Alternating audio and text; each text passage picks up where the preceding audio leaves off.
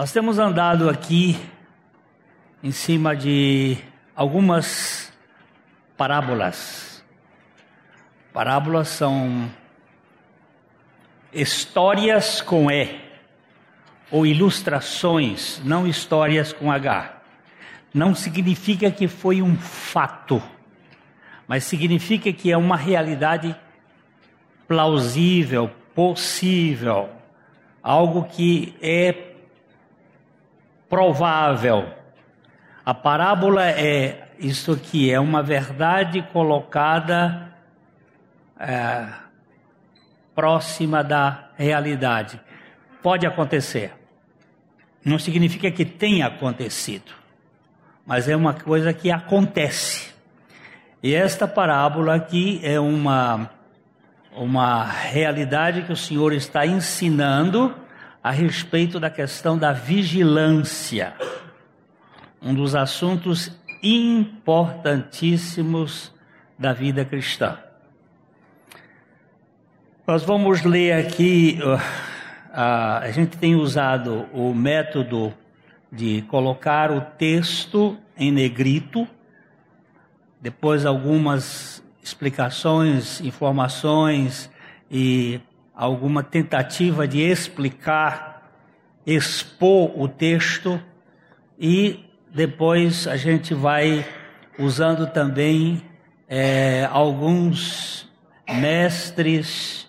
Eu uso muito a, a, a facilidade com que o Dr. William MacDonald expõe o texto bíblico para nos ajudar a compreender o, o que o Senhor quis nos dizer.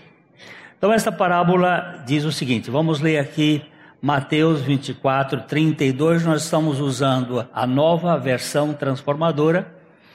É, Pode-se usar qualquer versão que seja mais adequada ou menos, mas é para provocar também a nossa mente acostumada a uma versão a ter possibilidades de ver outras versões.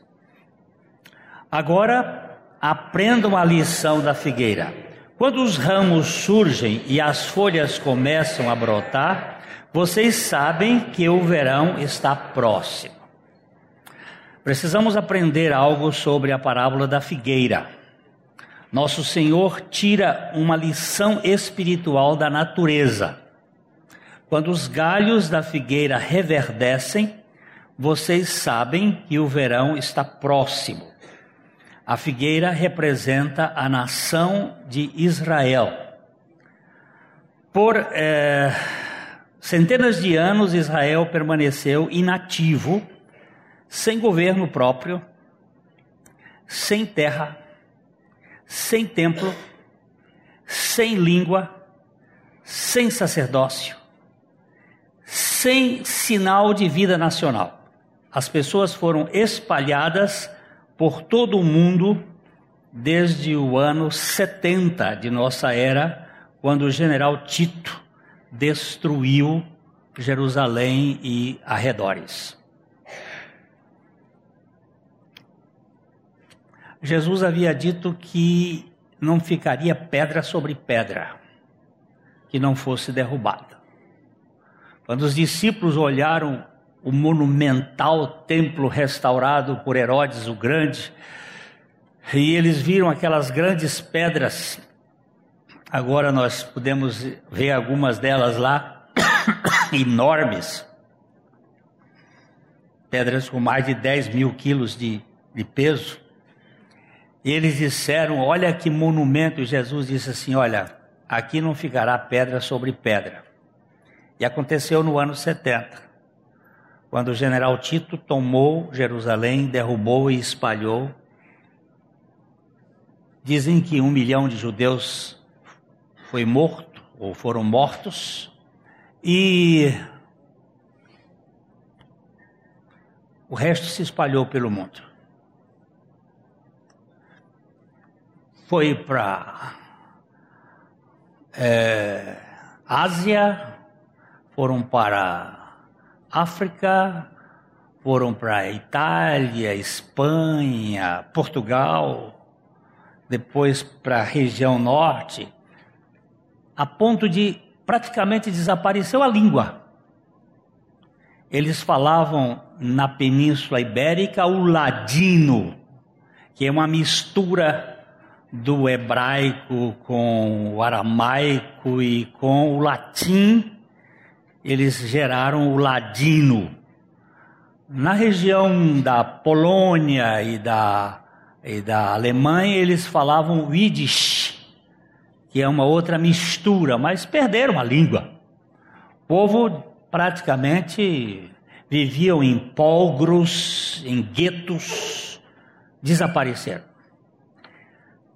Então, em 1948, Israel se tornou uma nação com a sua própria terra, governo, moeda, selos, língua, etc. Espiritualmente, a nação ainda é árida e fria. Não há frutos para Deus, mas nacionalmente podemos dizer que os seus galhos estão verdes. Ah, vamos colocar esse texto de ah, Mateus capítulo 21. Mateus 21, 18 a 22, ele diz: da mesma forma, quando virem todos.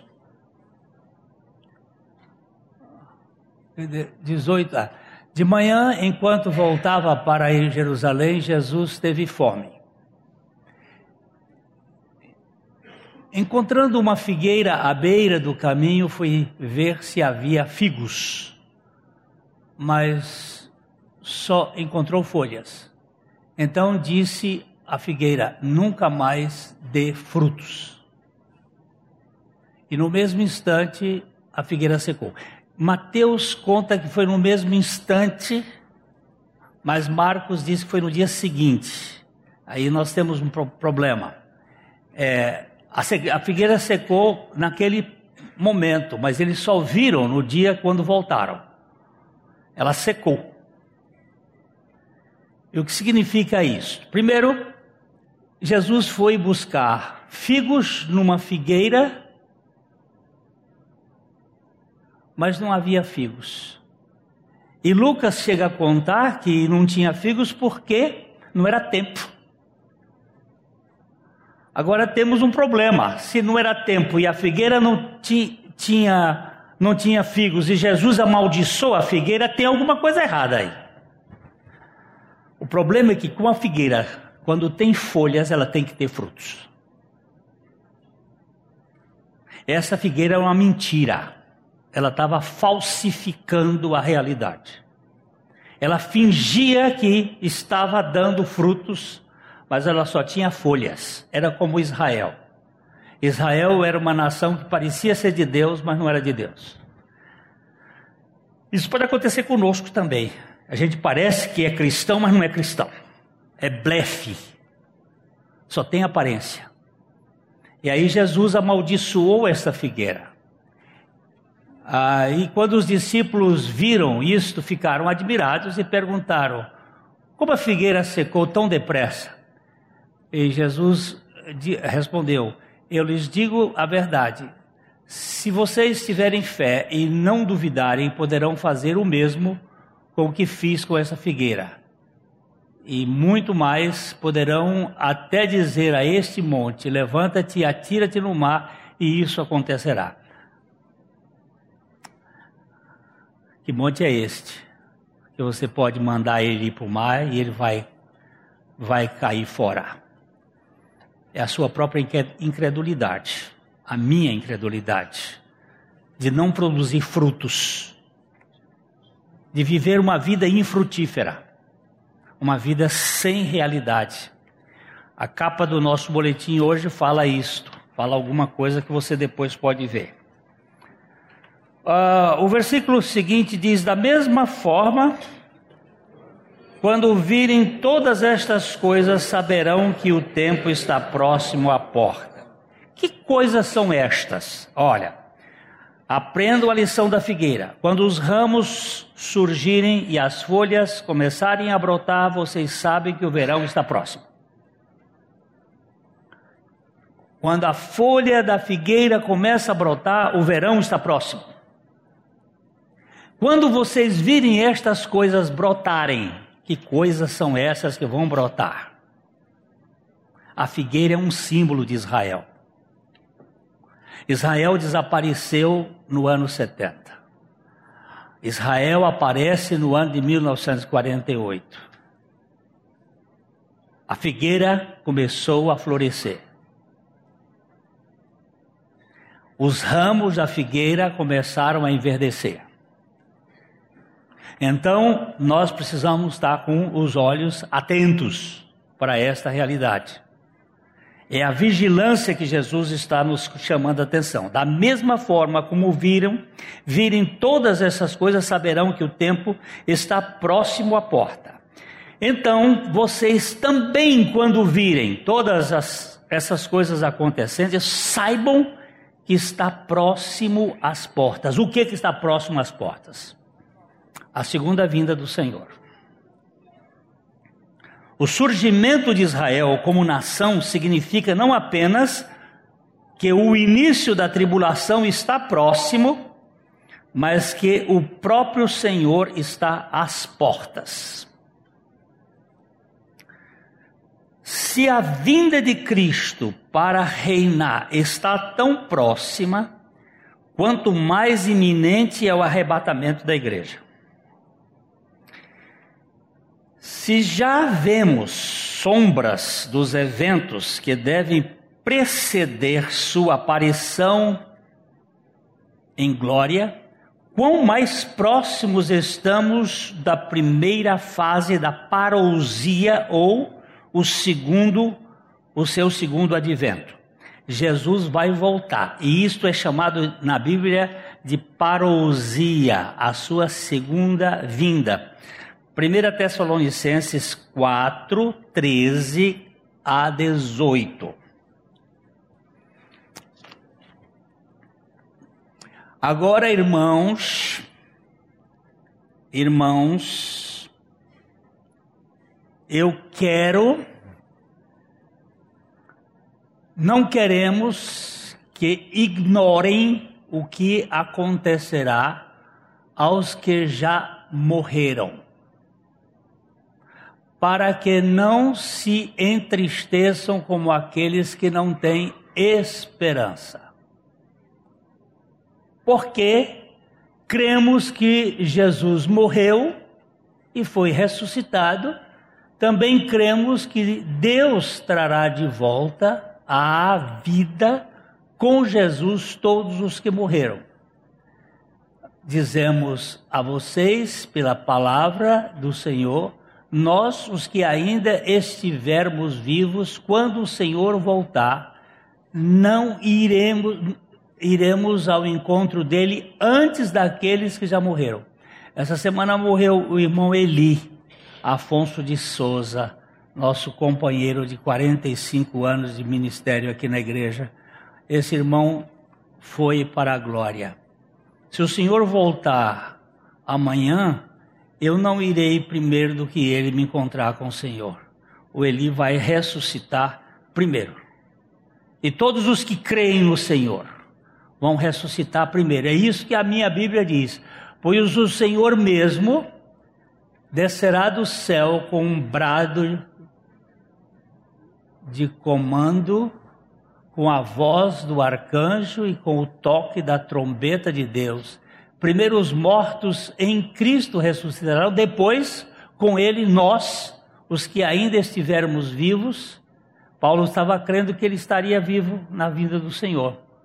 Seremos arrebatados nas nuvens ao encontro do Senhor nos ares. Então estaremos com o Senhor para sempre. Portanto, animemo-nos uns aos outros com essas palavras. Uma das coisas boas é saber que a lápide não é o fim. Aqui jaz não é o, o acabou. É apenas uma passagem. A morte não é o fim para os que estão em Cristo. É, eu vou pedir aí para.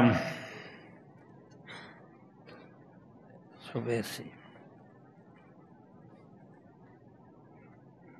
me ligar o, o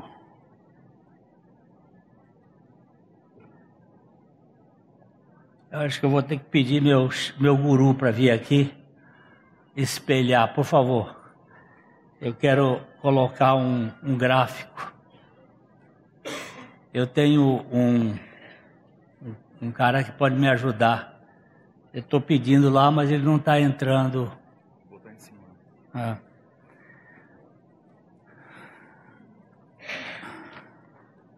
Eu vou, vou trabalhar mais aqui um pouquinho. Se vamos lá para o versículo 34. Eu lhes digo a verdade: esta geração certamente não passará até que todas estas coisas tenham acontecido. Aqui temos uma dificuldade de entender qual a geração. Qual a geração Vamos ver os argumentos do Dr. William MacDonald neste estudo para tentar compreender algo. Essa geração não poderia significar as pessoas que viviam quando Jesus estava na terra. Todas elas já faleceram, mas os eventos do capítulo 24 não ocorreram ainda o que o nosso Senhor quis dizer com essa geração. Porque ele diz que essa geração, eu lhes digo a verdade, essa geração certamente não passará até que todas estas coisas aconteçam. Que geração é esta? Então aqui há duas possibilidades. Uh, o Dr. F. W. Grant e outros acreditam que o pensamento é a própria geração que vê o começo destas coisas verá o fim. Aquelas que virem a ascensão de Israel como nação e que vierem, virem o início da tribulação, vejam o Senhor Jesus vindo nas nuvens do céu para reinar. Olha só. Qual é a geração? As que virem o Estado de Israel surgir. Quando foi que o Estado de Israel surgiu? 48. Quanto é uma geração? 70 anos. Hã? Não, a geração é, é dada como 70 anos. 70 anos. Quando foi que formou a geração? É, de lá para cá? No ano 17 e 18, 2018, o ano passado, formou 70 anos. É uma possibilidade. Então vamos aqui. Essa geração é daqueles que viram o Estado de Israel surgir. Não passará essa geração. Alguns agora admitem que foram aqueles que nasceram naquele ano, outros acham que foram aqueles que viram, mas a dificuldade é completa aí para a gente. Obrigado. É, ele, ele que tem que ligar, né? Ok. Por, por favor, pode ligar que eu quero só passar isso aqui. Ok. Nós temos aqui um quadro sobre este assunto que eu queria deixar para vocês compreenderem que a gente vai ter comparação entre as visões cristãs sobre a grande tribulação. A primeira vinda de Jesus Cristo terminou na cruz. Aqui ele morre e o seu ministério acaba. Aquilo que ele veio fazer terminou na cruz. Da ressurreição para frente não é ministério dele. Porque Jesus não ressuscitou, Jesus foi ressuscitado. E ali começa a obra do Espírito Santo. E começa a igreja na ascensão de Jesus e o derramamento do Espírito Santo no Pentecoste e nós entramos no período chamado os últimos dias. Os últimos dias começam exatamente no surgimento da igreja, nestes últimos dias. Então, aqui nós temos três posições, três interpretações quanto ao problema da grande tribulação e do arrebatamento da igreja e da vinda do Senhor. A primeira é chamada de pré-tribulação ou pré-tribulacionista, que crê que antes da grande tribulação, que será de sete anos, a igreja será arrebatada e o Senhor virá dos ares e nos encontraremos com Ele nos ares. Ficaremos no casamento e depois voltaremos com o Senhor. A segunda vinda é aqui. Aqui não é a segunda vinda. Aqui é a primeira etapa da parousia. Aqui é a primeira etapa.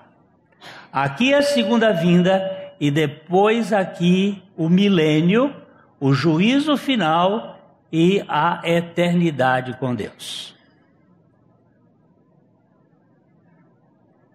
Esta é a posição dos pré-tribulacionistas. Eu, pessoalmente, sou muito tendente a ficar por aqui.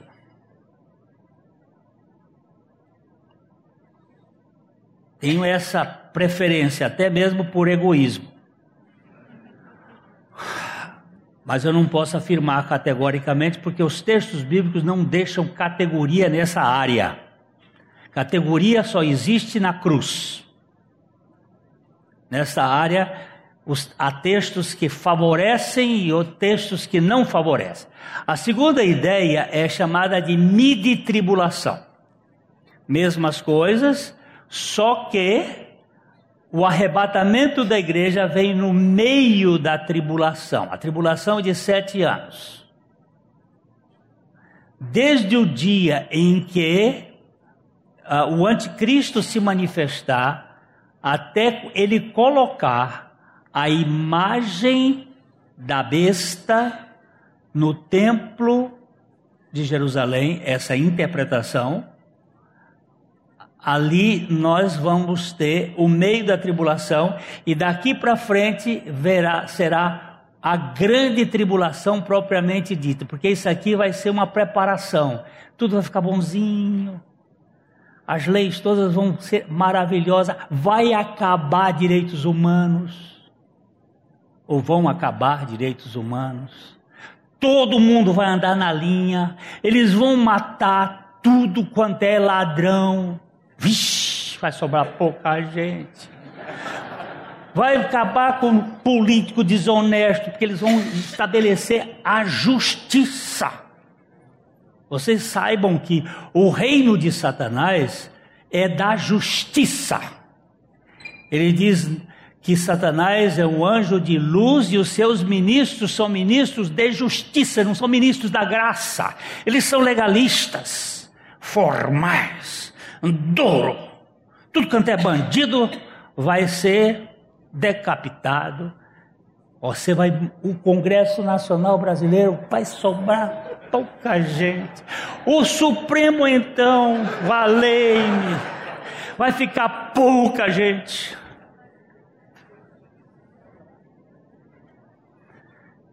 E vai ser uma, uma, uma, um país maravilhoso. O mundo vai ter paz, paz. E aí de repente verá Uh, tribulações. Esses três anos e meio aqui são terríveis. Depois o Senhor virá, milênio, juízo final, eternidade. A terceira hipótese, tem muita gente que acredita nela. Eu, se tiver que passar, vamos passar. Mas eu fico eu, é, eu fico olhando para o Senhor, de Senhor, eu vou cobrar o Senhor pela tua palavra, porque o Senhor disse que vai livrar o teu povo do dia da ira. Se o Senhor vai livrar o teu povo do dia da ira, eu vou advogar essa causa. Aqui então nós temos a morte de Cristo, temos a tribulação, a, a pré-tribulação e a tribulação aqui. A igreja será arrebatada no período da tribulação, no final da tribulação, com o Senhor, depois ela volta com o Senhor, o milênio etc. Guarda esse quadro porque nós vamos precisar dele no, no decorrer do nosso caminhar aqui, ok? É... Hum. Pode colocar no site da igreja? Eu, eu, eu tenho que pedir o direito autoral do. Sim, eu estou roubando, mas eu acho que é até público, por quê? Porque isso está na internet. É público. É público. Hum. Fala mais alto. Uma dúvida que eu sempre Uma dúvida. Uma parte da igreja necessariamente terá que ficar na grande tribulação, porque muitos serão É o salvos. assunto, é o assunto de domingo que vem. Ah, então amém. Muitos serão salvos na grande tribulação. Sim. Aliás, não é o assunto de domingo que vem, é do outro domingo. Porque domingo que vem nós vamos falar sobre os pregadores desse período. Ah, Agora, o do outro é que são as, as dez virgens. A parábola das dez virgens. As cinco sábias e as cinco loucas. Tá? Ali está falando do casamento com a igreja. E nós temos ali uma turma que é imprudente. só mais uma pergunta. Sim. Com relação é, ao começo da, da tribulação, né? O começo da, gra- da, da tribulação. Da, da tribulação. Mateus 24 já está cumprido. Tudo que está ali já está cumprido. Hum. Então o senhor não entende, o senhor não crê que nós já estamos no começo da tribulação? Nós estamos na pré-tribulação. Diante de tanto sofrimento, É. de tanta violência, de tanta morte. É, nós, vamos, nós vamos chegar um pouquinho mais para frente. Vamos caminhar um pouquinho. É? Ale... Bem. Ah, a outra explicação é que geração deve ser entendido como raça. Esta é uma tradução legítima da palavra grega. Você que está fazendo, vai fazer esse trabalho de tradução de línguas, tem que aprender grego, tem que ca- cavucar, porque às vezes tem sentidos que você tem que buscar o verdadeiro sentido. E uma das palavras aqui é que Genau significa também é, é a geração, um- uma raça, É, significando homens do mesmo grupo, raça ou família. Então Jesus previa que a raça judaica sobreviveria para ver todas essas coisas realizadas.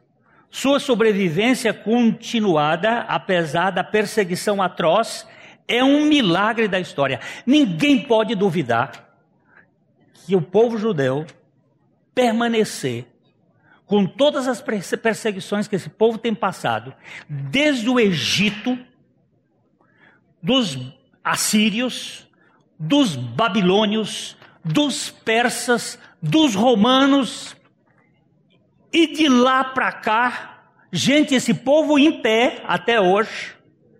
Hã? E líder, como pode um negócio desse? Segunda Guerra Mundial? Como é que esse povo pode viver até hoje? É um milagre. Pode ser que Jesus esteja dizendo, essa geração significa o povo, a nação judaica. Vai permanecer até o fim. Não vai acabar. Mas o doutor MacDonald vai dizer assim: Mas eu acho que há um pensamento adicional, que essa geração, mas há um pensamento adicional. Nos dias de Jesus, essa geração era uma raça que se recusava firmemente a reconhecê-lo como Messias. Eu acho, ele diz, que ele, Jesus, estava prevendo que Israel nacional continuaria em sua condição de rejeição a Cristo até a sua segunda vinda.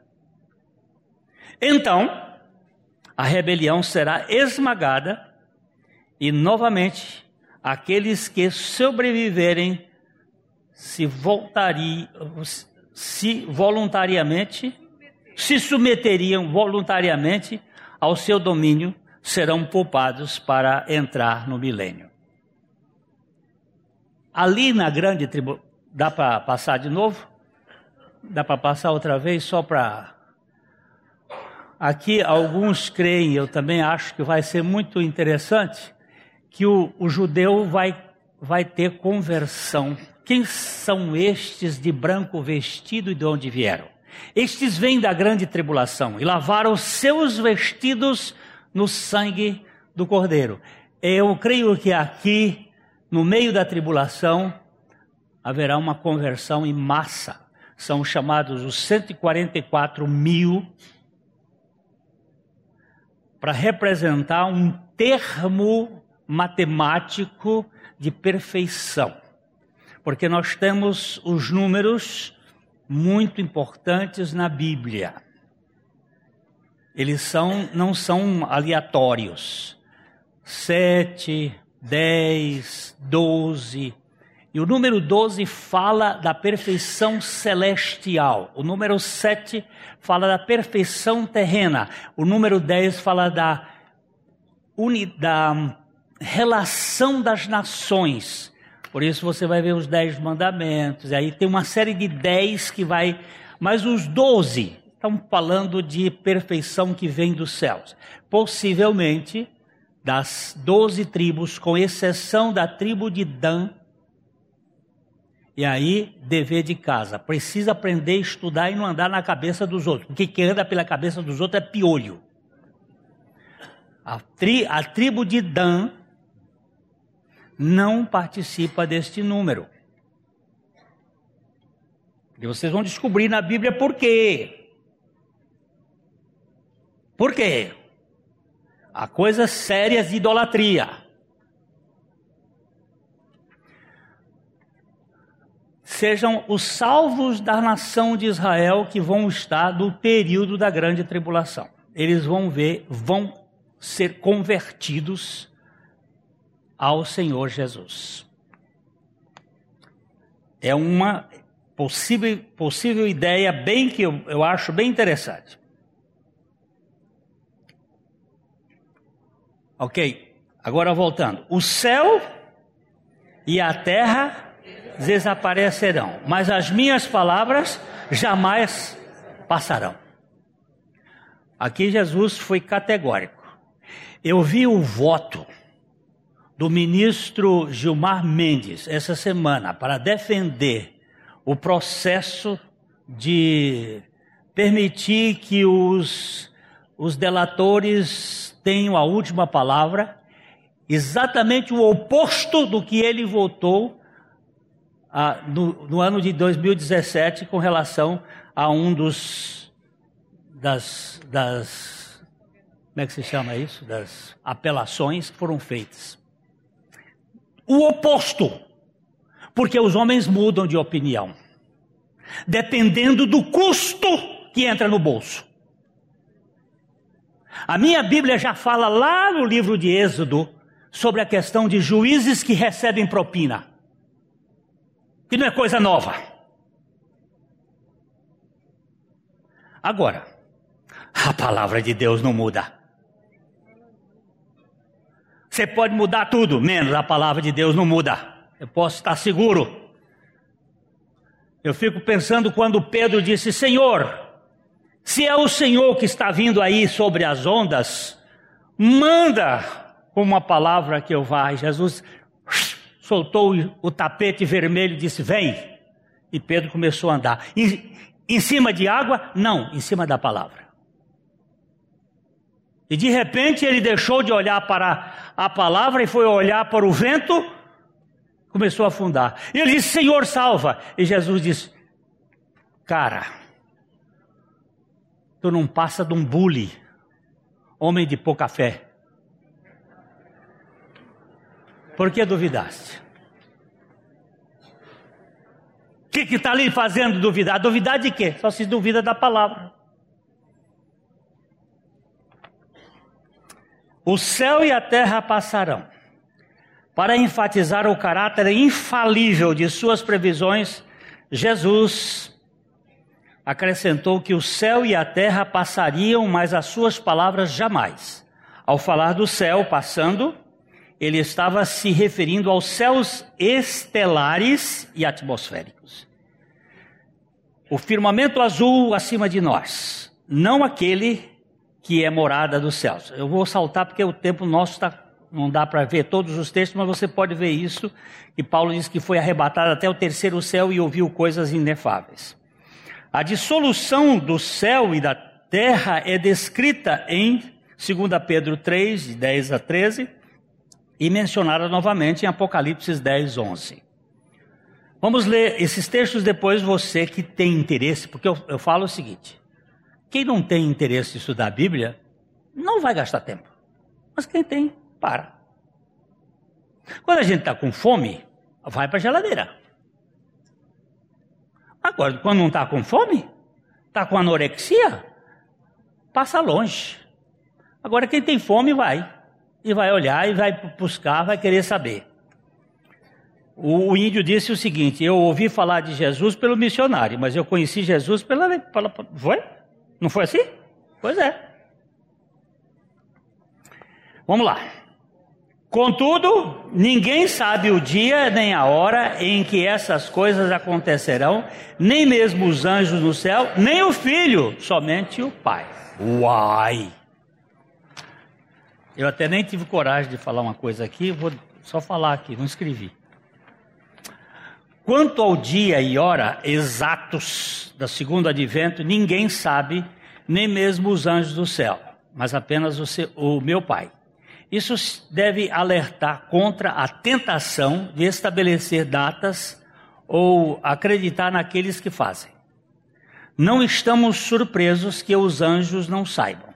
São criaturas finitas, com conhecimento limitado. Agora, por que, que o filho não sabe? Porque quando ele se encarnou, ele, ele esvaziou-se de sua glória. ele se tornou um ser limitado. Tudo que ele fez foi dependente do Pai. Naquele momento, ele estava numa condição que ele não sabia, porque ele disse: nem mesmo o filho. Ele estava na condição humana, totalmente dependente.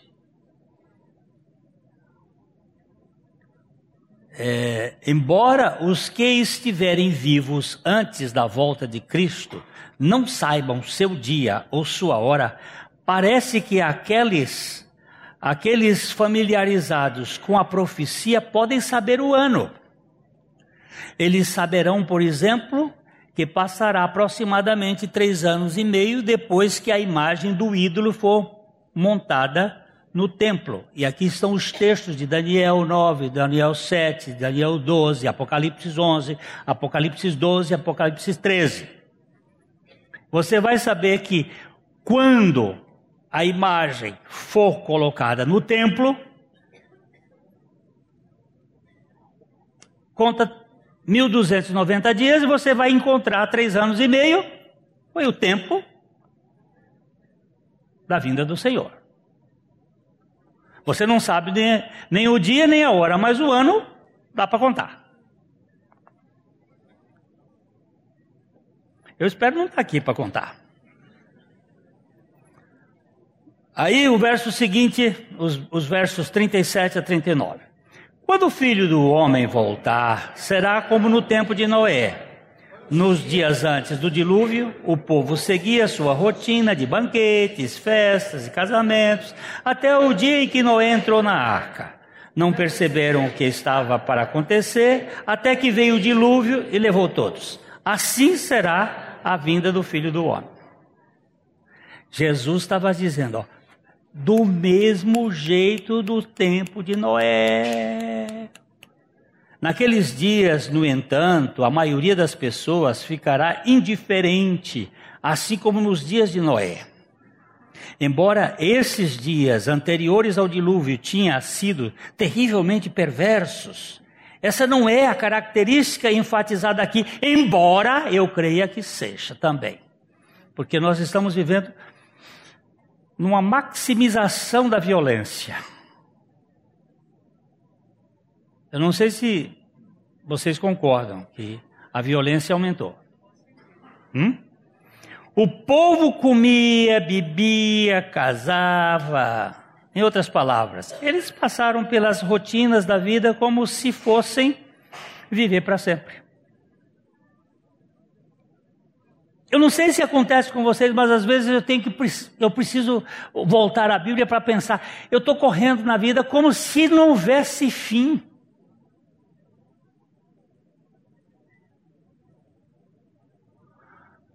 como se não tivesse um basta.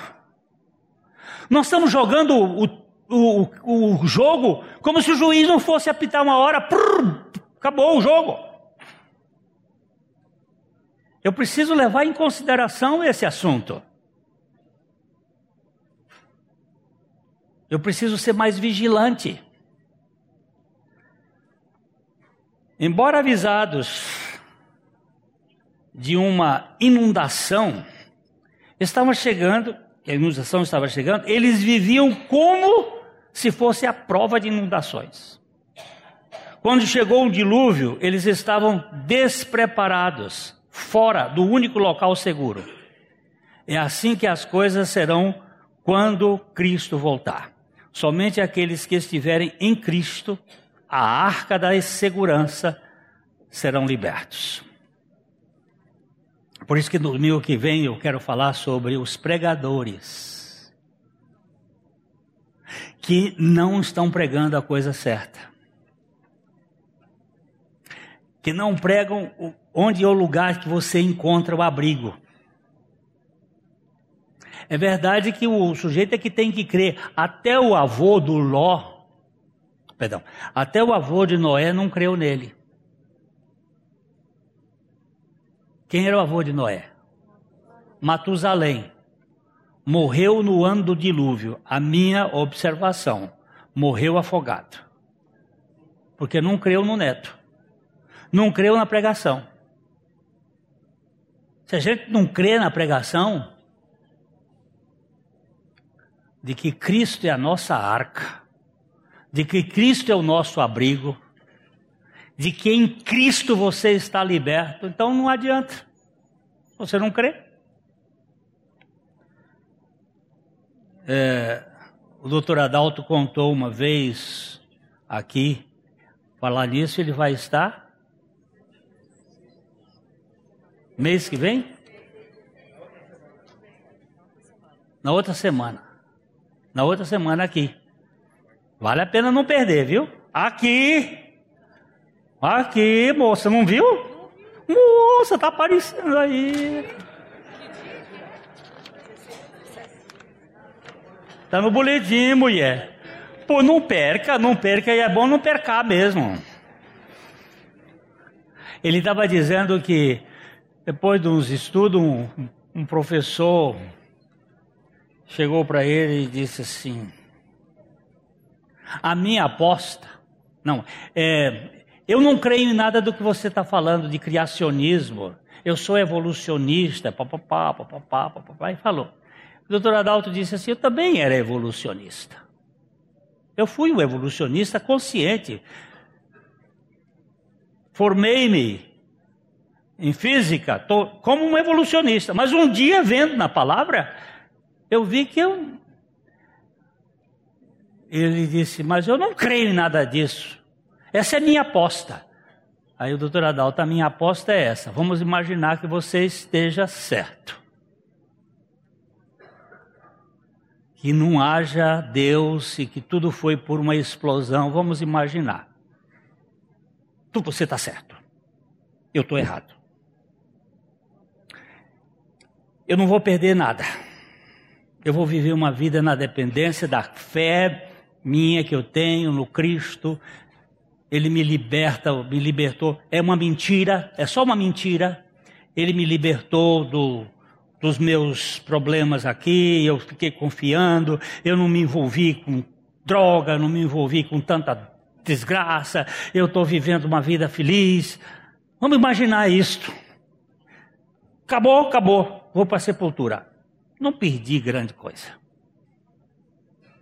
Agora vamos imaginar. Ele diz: não, agora não, não faz. A, não raciocina ao contrário, não, porque se for verdade, eu estou ferrado.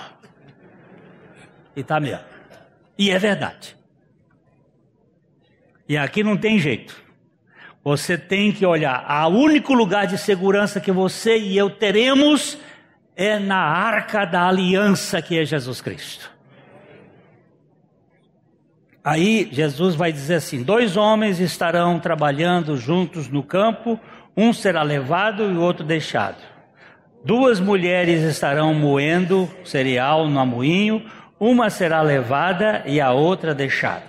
Estes versos são frequentemente usados como um aviso aos não salvos com referência ao arrebatamento.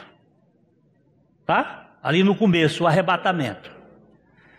Ah, a primeira fase da vinda de Cristo, quando ele levar todos os crentes ao céu e deixar todos os incrédulos para julgamento. Embora, aqui o doutor uh, William MacDonald está dizendo, embora isso possa ser uma aplicação válida dessa passagem, o contexto deixa claro que a interpretação tem a ver com a vinda de Cristo para reinar não propriamente o arrebatamento dos salvos. Vamos voltar aí ao nosso quadrinho. Por favor, de novo o nosso quadrinho. Carol, abre aqui para mim, por favor. Ó, então, eu vou usar os pré-tribulacionistas. É, um será tomado aqui.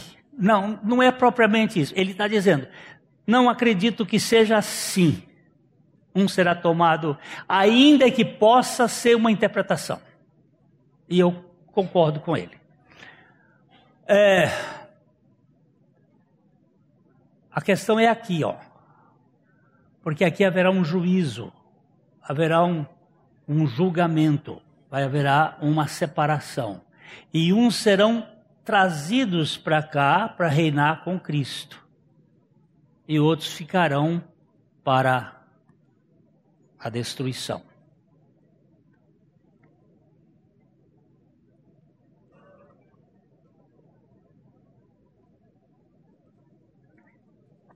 Se você crê como eu creio, e aí não, nós temos pessoas que creem diferente, eu já estou lá em cima. Se não for daquele jeito, for assim, eu também já estou cá em cima. Passei pela tribulação, mas também já estou lá em riba. Agora, porque fui tirado, mas ficou a turma aqui. Vai ficar para o arrebatamento, vai ficar para o julgamento, para a guerra. Ok. Onde é que nós estamos? Dois homens estarão no campo, um será levado em juízo o outro será deixado para entrar no milênio de Cristo. Duas mulheres estarão moendo na fábrica e elas serão instantaneamente separadas. Uma será varrida pelo dilúvio do julgamento, a outra ficará para desfrutar as bênçãos do reinado de Cristo no milênio. Portanto, vigiem, pois não sabem em que ocasião o seu Senhor virá. Entendam isso. Se o dono da casa soubesse exatamente a que horas viria o ladrão, ficaria atento e não permitiria que a casa fosse arrombada. Estejam também sempre preparados, pois o filho do homem virá quando menos esperam.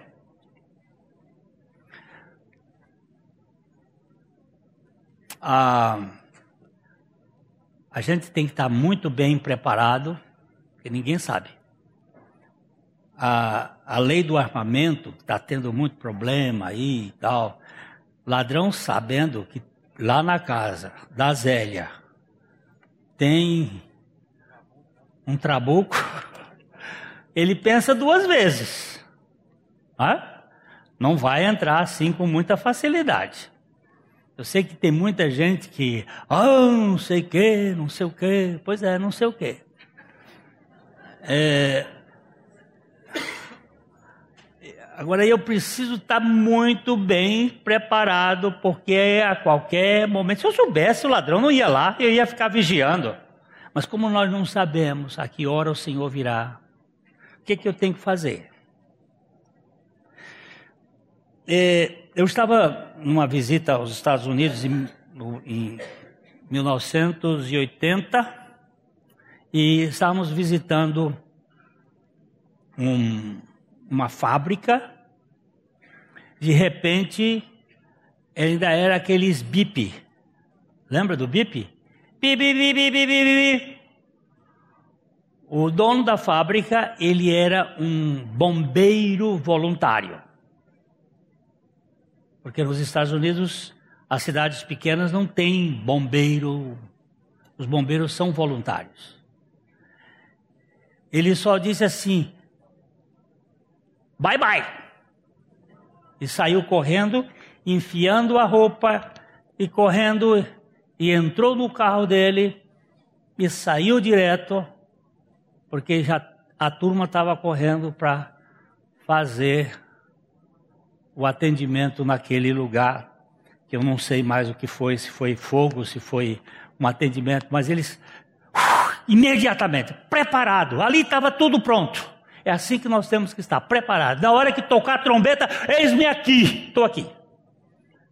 Esse preparo é cada um. Você e eu precisamos estar preparados, porque o Senhor pode vir. Se ele vier para chamar os seus a qualquer hora, como é que você está? Eu gosto muito do, do, do Campbell Morgan. Dodô traduziu algumas obras dele e, Campbell Morgan diz o seguinte: Eu não sei se eu termino a minha tarefa de hoje. Eu estou esperando pelo Senhor. Mas ele já se foi. Mas isso, como Paulo disse, e nós, os vivos, sempre esperando, a qualquer momento, a qualquer hora. Ele chegou, a minha netinha,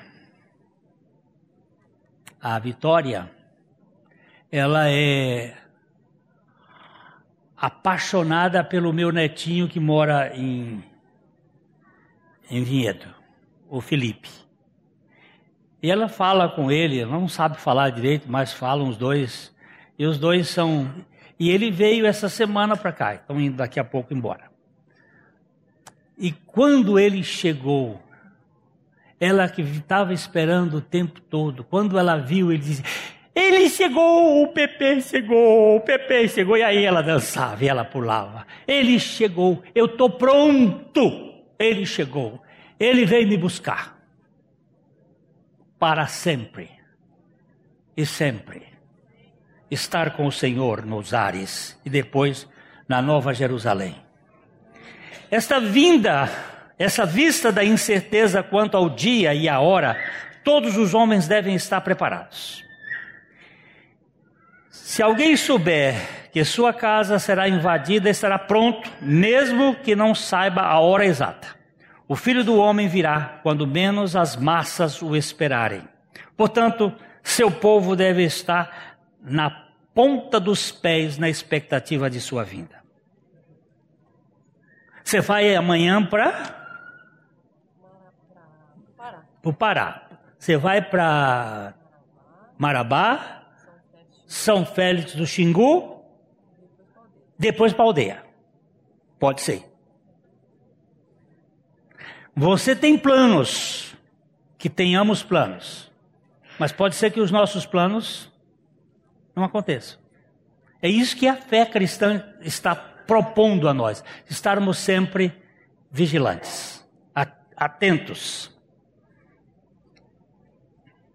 Santo Agostinho, ele dizia o seguinte: Aquele dia permanece oculto, para que estejamos vigiando todos os dias. E acrescentou: Quem ama a vinda do Senhor não é aquele que afirma que ela ainda está distante, nem aquele que diz que está próxima, perto.